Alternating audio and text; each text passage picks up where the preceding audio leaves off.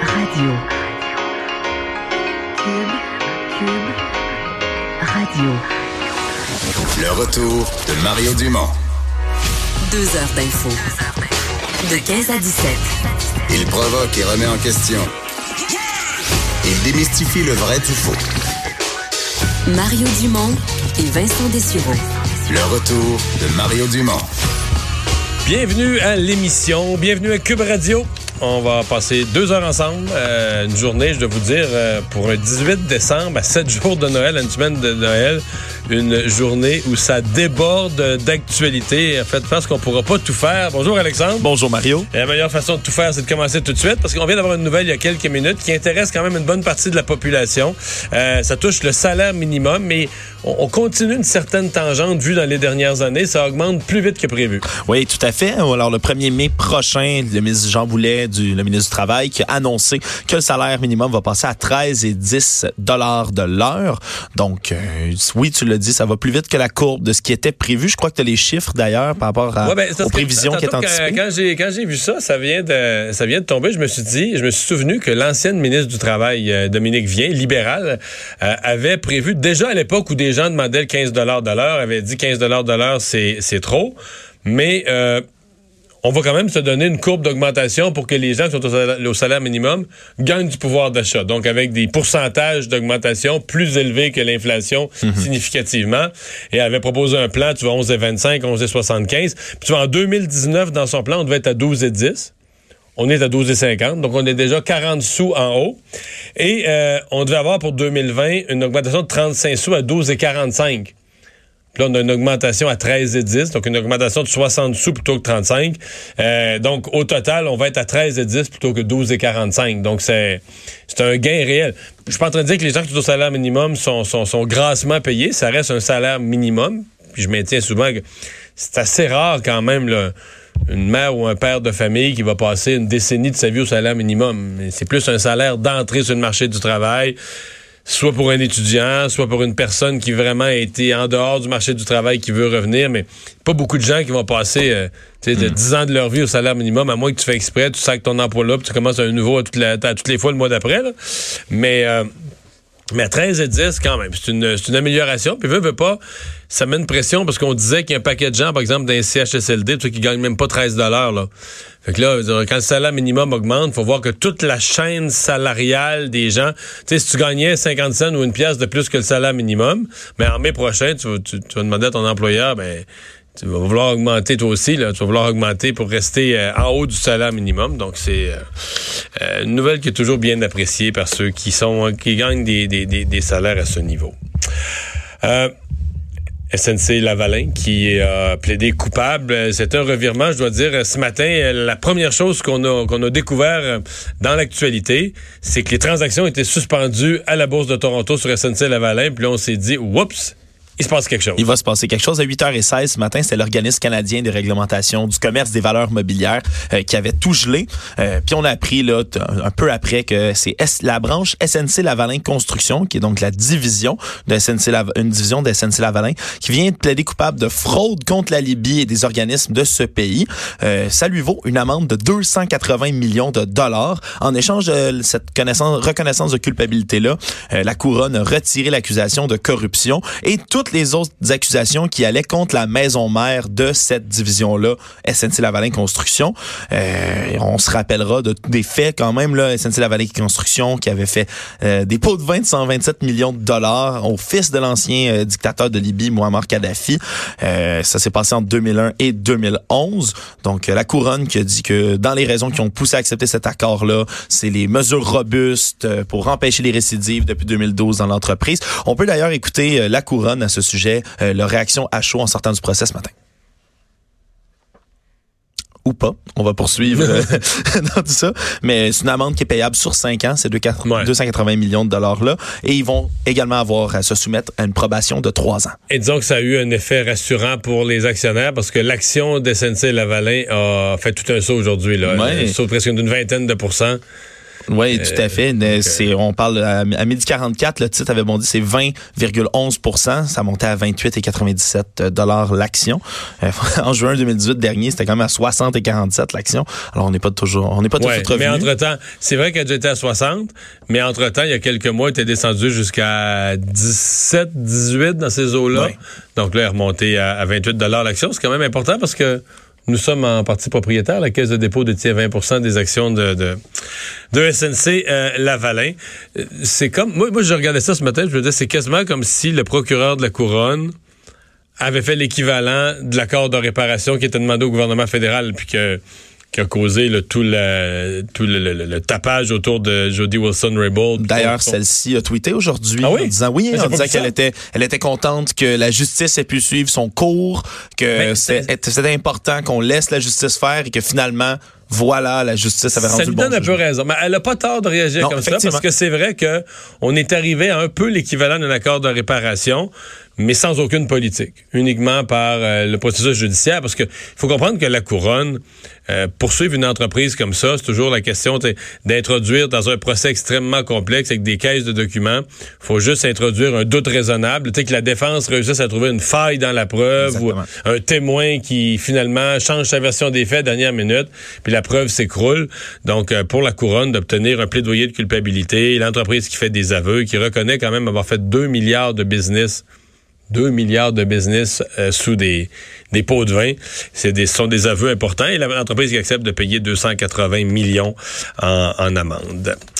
La commission euh, Laurent, euh, Régine Laurent nous l'avait dit dès la fondation de sa la formation de sa commission qu'elle n'attendrait pas le rapport final, final, final pour faire des recommandations. Que si en cours de travaux, euh, elle avait des conclusions préliminaires, des choses qui devenaient claires, elle allait les soumettre au gouvernement parce que les enfants n'ont pas à attendre. Si on peut agir maintenant, il faut le faire. Et donc, fin d'année 2019, elle est à peu près à mi-chemin dans son mandat. C'est exactement ce qu'elle a fait, des recommandations. Son bilan de mi-mandat est recommandé Québec d'être plus proactif euh, dans plusieurs, plusieurs domaines. Ça se dresse sur cinq recommandations. Euh, la première, de soutenir le déploiement de la déclaration de grossesse dans toutes les régions du Québec, une mesure qui est déjà appliquée dans certains secteurs, entre autres l'Estrie et la Naudière dans certains CIUS. Euh, de réinstaurer les conditions d'efficacité du programme de services intégrés en périnatalité pour la petite enfance, le SIP, S-I-P-P-E.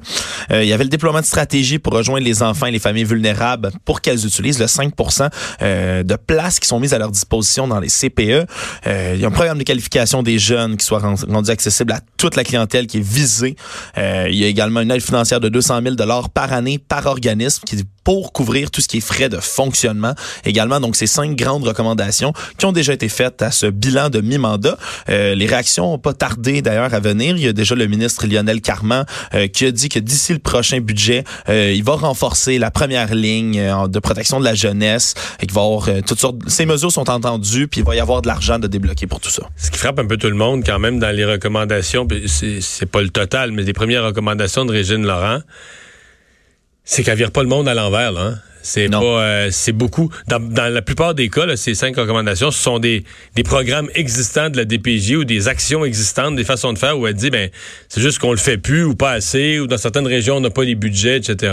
Puis d'ailleurs, on peut l'entendre à ce sujet, là, réagissait ce matin, là, un peu plus tard à ton émission, je crois, ce matin de dire au gouvernement, pour le moment, il y a des programmes qui fonctionnent pouvez-vous mettre les conditions gagnantes et mettre l'argent qui va avec pour avoir euh, de meilleurs services pour les tout petits et pour les familles? Puis après ça, on verra en 2020 les autres recommandations.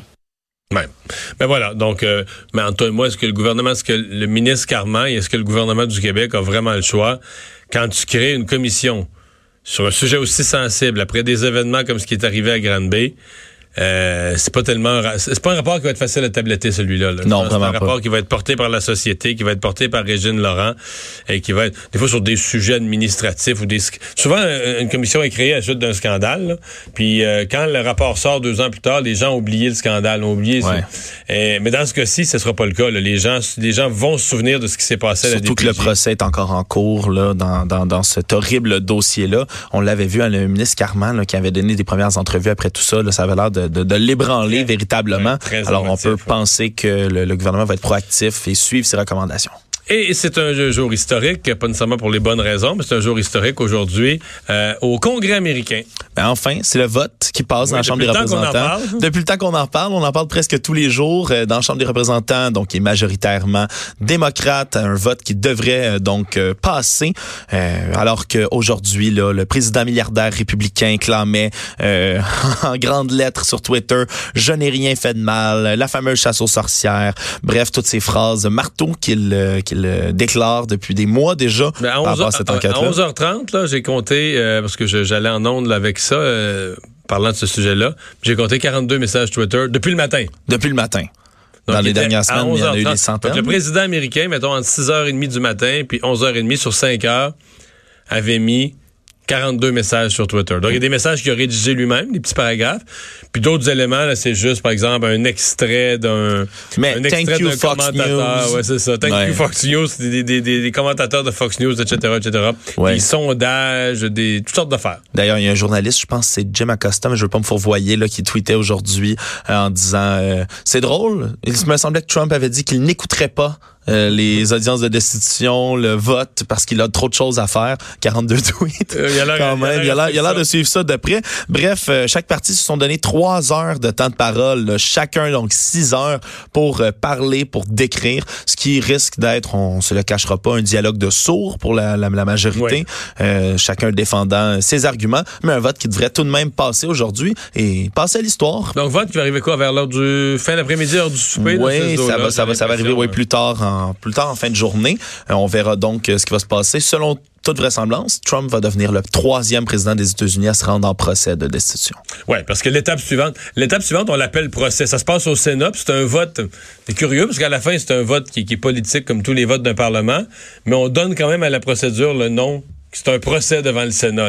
Oui, puis on n'a pas fini de le rappeler. Le Sénat majoritairement républicain, il y a très peu de chances que ça passe. Euh, on se parle de, ben, en fait, on se parle de la, suite de, ce, de, la discussion qu'on avait hier euh, sur le, la maison qui a été complètement saccagée, détruite de l'intérieur par un locataire en huit mois.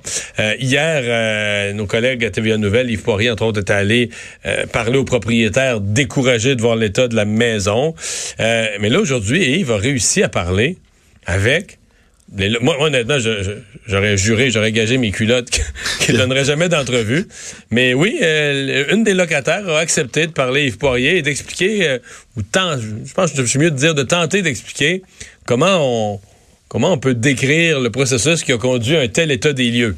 Oui, Geneviève Thibault Lantier, qui est une des deux locataires, euh, qui dit qu'à trois, elle, son conjoint et un ami, qui ont décidé de essayer de trouver une infiltration d'eau qu'il y aurait eu. Euh, le problème, c'est qu'ils n'ont pas seulement ouvert les murs, le plancher, le plafond, les comptoirs, l'escalier, les foyers, le, le, patio, le, tout, name it, euh, pardonnez-moi, nommez-le, ils ont tout fait. Donc, on avait Sans parler que la maison, en, en plus de tout être arraché, les comptoirs, tout démoli, c'est aussi un dépotoir. Là. Également un D'objets de toutes sortes là, accumulés partout. Les gens qui ont vu les images, vous savez de quoi je parle. Oui, tu, tu l'as dit. Donc, euh, Yves Poirier, notre collègue de TVA, qui est allé interviewer euh, cette dame. On va écouter un peu euh, comment elle justifie la chose de ce saccage. Euh, en fait, l'intention était vraiment de bonne foi, tout simplement, là, premièrement, de sécuriser, euh, de trouver le problème. Elle est vraiment choquée après vous, la propriétaire. La comprenez-vous? Elle euh... une maison euh, dans un bon état, dit-elle. Mm-hmm. Puis là, on se retrouve avec un... Elle a dit que c'est un saccage que vous avez fait. Puis vous, vous dites quoi? vous l'admettez? Ben, effectivement, quand on regarde ça, oui, tout à fait. Je suis d'accord que c'est... vivre dans des conditions comme celle-là, c'est difficile. Euh, même pour moi, qui a toujours été euh, une personne, j'adore quand c'est propre. J'aime mon, mon copain dit à la fin, je, trie les choses. Elle adore quand c'est propre. C'est, ce qui m'a fait un peu euh, sourciller dans cette dans cette histoire, je dirais. Ouais. il, il semble, ce qui court, c'est que ce serait pas une première. Non. Dans ce cas-là, qu'il y aurait déjà une maison dans la même région de la Nadière auparavant, mais euh, elle adore quand c'est propre. Mais est-ce qu'on lui demande est-ce qu'elle a saccagé la maison? Elle dit oui, elle reconnaît. Elle reconnaît. Ben, j'imagine. Elle reconnaît avoir sa belle. Surtout que l'entrevue se déroule dans la maison en question, qui manque les planchers, les escaliers, les, plafonds, l'isolation, les comptoirs, les foyers. C'est sûr, c'est dur de faire semblant de rien. C'est ben quoi? Qu'est-ce que, qu'est-ce que vous voulez dire? Aurait- elle aurait pu dire qu'elle a fait le meilleur ménage du monde entier, peut-être. Donc, euh, mais on vous on- tout à l'heure, parce qu'il y a quand même pour le propriétaire, pour les propriétaires, c'est une catastrophe. Est-ce que ces gens-là peuvent être poursuivis? Probablement pas pour la valeur des dommages. Plus tard dans l'émission, on va vous faire entendre beaucoup plus long de cette entrevue. euh, unique là, d'Yves Poirier, je vous avoue, là, avec une personne, euh, euh, tout ce qu'elle a vécu dans la maison, ce qu'elle entendait, pourquoi elle a démoli, euh, beaucoup plus long. Et on va parler aussi à un représentant d'une association de propriétaires qui, eux, disent, ben, c'est l'enfer des fois pour les propriétaires. Quand tu tombes sur des mauvais locataires, ce qui peut t'arriver, ce qui peut y avoir comme conséquence, c'est épouvantable. Donc, on va vous présenter ça euh, environ dans une heure.